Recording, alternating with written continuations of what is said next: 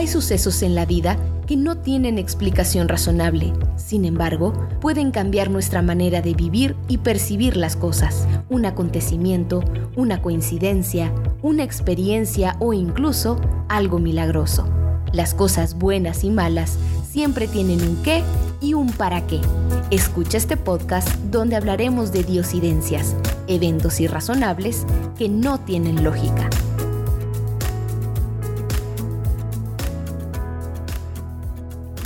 Hola, ¿qué tal? Bienvenidos a un episodio más de Diosidencias. Hoy tengo un super invitado desde Argentina. Nos acompaña Leo Bazana.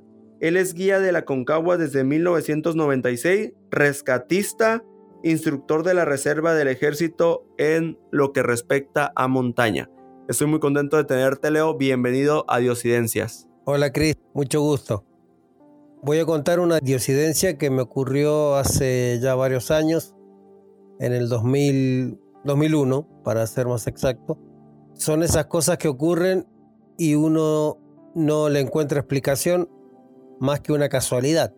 Pero las casualidades en la montaña son muy escasas. Siempre las cosas ocurren por algo. Bueno, esto que les voy a contar ahora resulta en una expedición con un grupo de de turistas, montañistas. Era un grupo todo de gente de Argentina, pero a veces se dan casos de expediciones internacionales que viene gente de, distintos lugares del, mundo. Pero bueno, no me quiero, no me quiero distraer con esto. Vamos a ir al, punto del acontecimiento este que, ocurrió.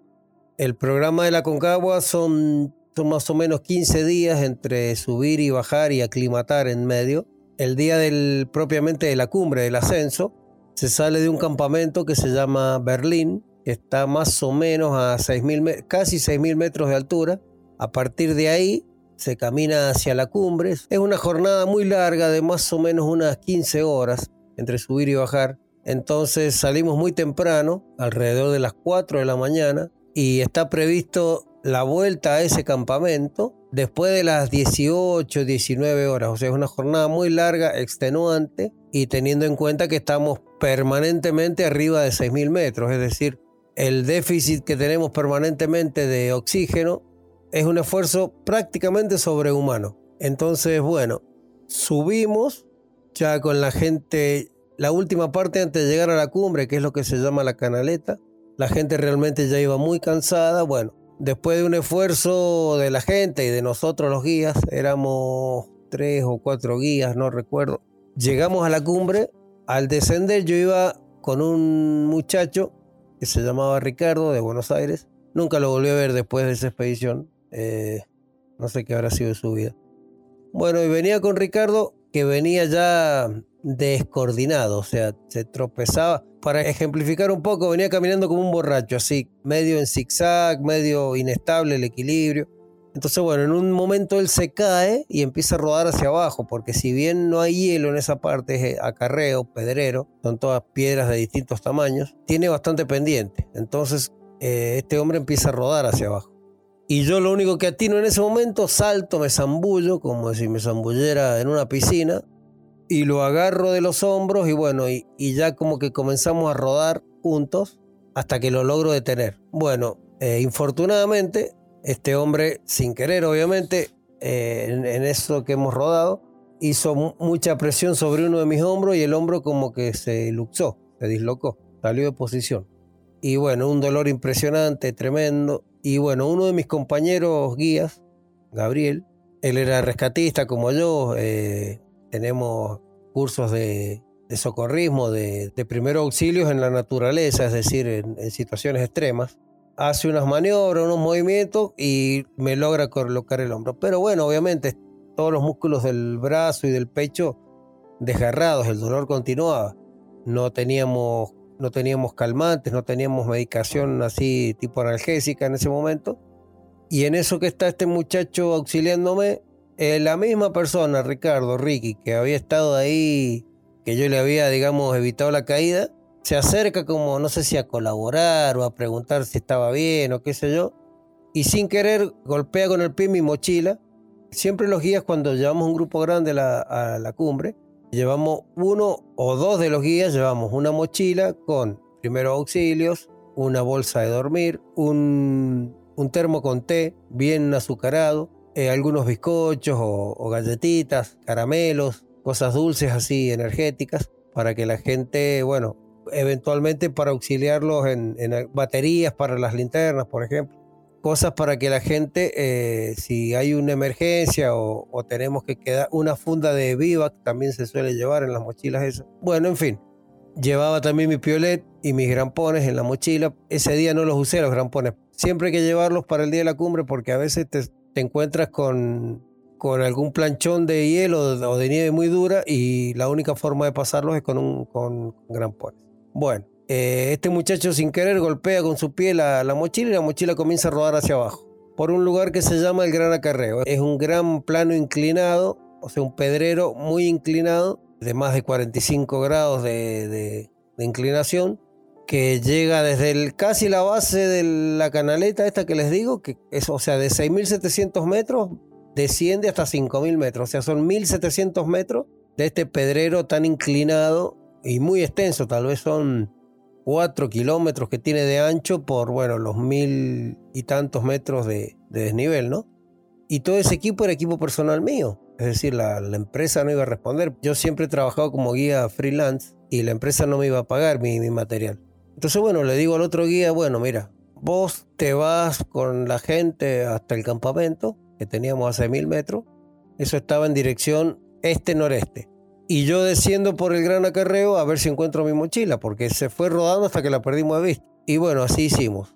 Yo comencé a bajar, iba haciendo grandes zigzags para ver si la veía pero no, imposible. Y ya en un momento se empezó a oscurecer. Ya cuando iba llegando al final de este gran acarreo, o sea, más o menos unos 5.000 metros, ya estaba, si bien no era noche, pero ya estaba bastante oscuro.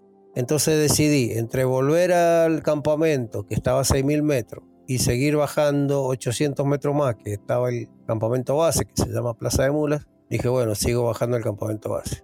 Llegué al campamento base, me vio el médico, no quise ni comer, me fui a dormir así como estaba, estaba agotado. Imagínense que había comenzado a caminar a las 3 de la mañana, 4 de la mañana, y he llegado al campamento base casi a las 11 de la noche, una cosa así. Todo con el dolor del, brazo que tenía desgarrado. O sea, si bien el hueso había devuelto su posición, pero tenía todo el, el paquete muscular, digamos, desgarrado. Y bueno, al otro día ya me desperté, desayuné bien fuerte y le digo a un amigo, le digo, mira, voy a ir a buscar el, voy a, ir a buscar la mochila. Entonces fui, subimos, hemos estado como cinco horas en el campamento base hasta llegar a, lo, a la zona más o menos donde podía estar la mochila, nada. En eso encontramos al grupo, a mi grupo original, digamos, que bajaba desde el campamento y que iba en dirección a, a Plaza de Mulas, el campamento base. Y bueno, ese día no apareció la mochila, le pedí autorización a la empresa para quedarme un día más, volví a subir al otro día, tampoco encontramos nada. Habían algunos amigos míos en Plaza de Mulas porteadores, es decir, los, lo que en Himalaya llaman Sherpas, es decir, gente que lleva la carga de otras personas y a cambio, bueno, reciben su dinero, digamos. Eh, le cargué a ellos, le digo, miren muchacho, una mochila azul con estas características, adentro hay un saco de dormir, hay una cámara de fotos, hay grampones, etcétera, etcétera. Bueno, nada, no apareció la mochila. Eso fue en enero del 2001. A fin del 2001, en diciembre, es decir, pasó todo ese invierno, la mochila sin aparecer, obviamente, porque en invierno se cierra la temporada. Al otro, en el otro verano, cuando abre la temporada, que la temporada abre más o menos a mitad de noviembre, esto que les estoy contando ahora, estábamos más o menos cerca de las fiestas. Navidad, Año Nuevo, o sea, la segunda quincena de, diciembre, digamos. Una expedición polaca sale a la cumbre muy tarde y baja más tarde todavía. Ya era de noche y estaban bajando por eh, más o menos en la misma zona donde yo había tenido el accidente. Siguen bajando, uno de ellos se queda más atrás, se queda, se queda, se queda, el grupo lo pierde de vista, este muchacho pierde su linterna y se desorienta y empieza a bajar por el gran acarreo, porque veía las luces del campamento que está más abajo del Gran Acarreo, que se llama Nido de Cóndores. Eso está en 5500, más o menos. Completamente desorientado, pero veía esas luces ahí y decía, bueno, eh, voy a ir ahí, si no están mis compañeros, por lo menos pediré auxilio. Pienso yo que pensaba eso, estoy tratando de ponerme en su cabeza. Y bueno, este hombre llega y ya se le hace la noche, ya estaba agotado completamente, deshidratado, donde termina el gran acarreo, allá abajo, a cinco mil y tantos metros, hay, hay, unas piedras muy grandes, del tamaño de, imagínense, de un, de un vehículo, de un auto, de una camioneta, una cosa así, piedras muy grandes. Entonces trata de buscar más o menos un reparo entre esas piedras para decir, bueno, voy a vivaquear, voy a pasar la noche acá eh, de alguna manera. Probablemente se hubiera congelado. Pasar la noche a esa altura, deshidratado, agotado, y sin una carpa, o sea, una tienda una, o un saco de dormir, es prácticamente la muerte, segura.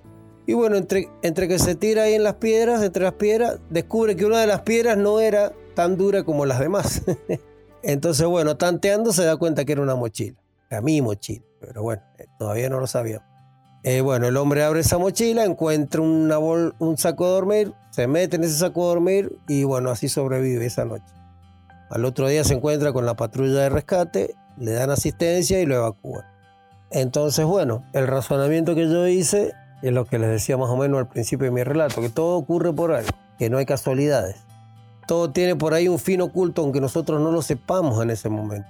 Y como no encontramos una correlación entre las cosas que suceden antes y las cosas que suceden después, decimos que es una casualidad. Pero por ahí en realidad tiene un fin oculto para nosotros porque yo me pongo a pensar, si yo ese año, si yo ese día que subí o el mismo día que bajé hubiera encontrado mi mochila, me hubiera bajado a Mendoza, a mi ciudad, y fin de la historia. Si hubiera subido al día siguiente, como subí dos veces, y hubiera encontrado la mochila, volví a Mendoza con mi mochila y fin de la historia. Pero bueno, la mochila se quedó todo un año ahí, todo un invierno, porque había un fin, estaba escrito en algún lado que esa persona en un futuro la iba a necesitar le salvó la vida a esa persona que de otra manera estaba condenada a muerte.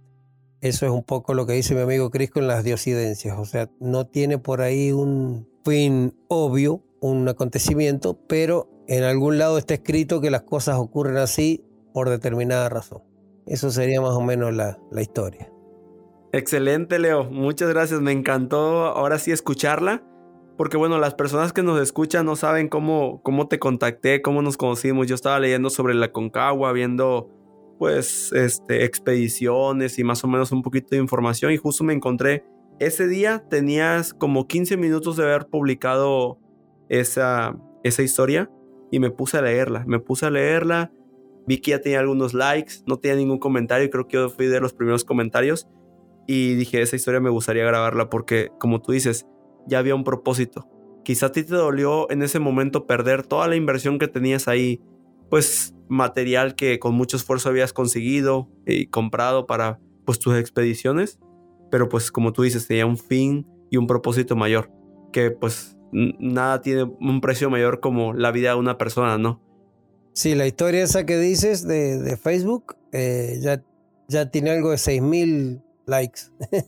la, gente la ha seguido visitando y leyendo y bueno, ya tiene algo de 6.000 likes. Sí, sí, sí. Luego a ver si regresamos a poner el link de, de este episodio para que lo escuchen también y complementen ahí lo que los detallitos que no vienen ahí en el post de la publicación. Oye, Leo, pues muchísimas gracias. No, sé si que ahora que vamos a ir cerrando ya lo que es eh, el episodio, ¿te gustaría compartir algún mensaje, alguna frase que quieras que nos quedemos en este capítulo? Bueno, te puedo decir que en la montaña las casualidades son un bien muy escaso y que cuando las cosas ocurren no son una casualidad, sino que han ocurrido porque tienen un fin específico, aunque nosotros no lo veamos en ese momento. Excelente. Pues muchas gracias, Leo.